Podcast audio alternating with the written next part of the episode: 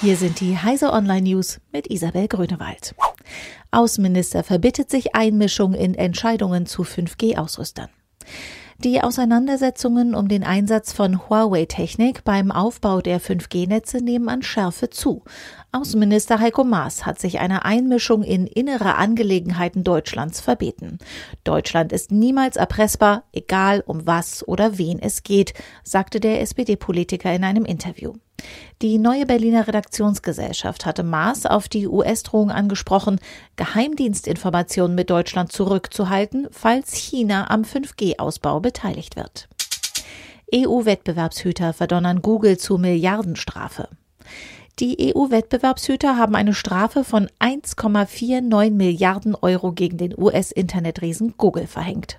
Bei Suchmaschinenwerbung im Teildienst AdSense for Search seien andere Anbieter unerlaubterweise behindert worden, teilte die EU-Kommission mit.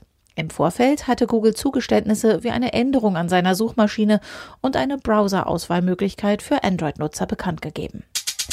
Mehr als 20 Sicherheitslücken in Firefox geschlossen.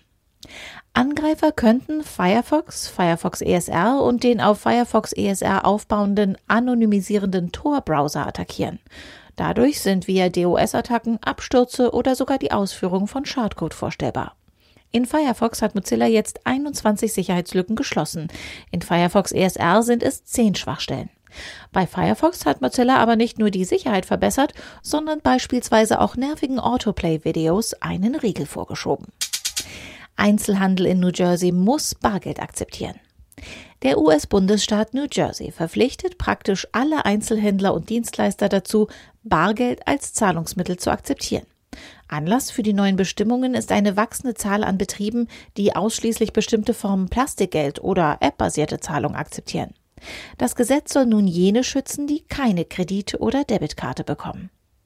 Diese und alle weiteren aktuellen Nachrichten finden Sie auf heise.de.